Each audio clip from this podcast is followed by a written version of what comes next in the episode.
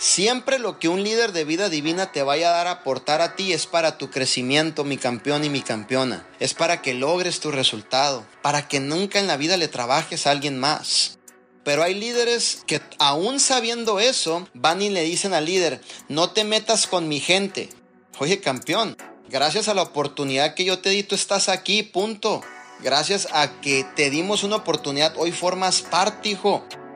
Ahora, si tú me das permiso, yo puedo entrar a la profundidad y te puedo ayudar, pero hay líderes que se molestan y le dicen, no te metas con mi gente, no toques a mi gente.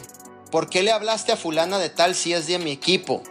Tú no puedes llamarle a esa persona, yo lo traje. Oye, brother, estamos ayudándonos todos para que podamos tener el mayor resultado. Nadie se quiere llevar a tu gente.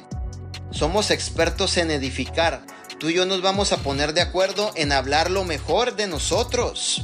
Si yo bajo a la profundidad, es porque te quiero ayudar a que tengas un resultado mayor todavía.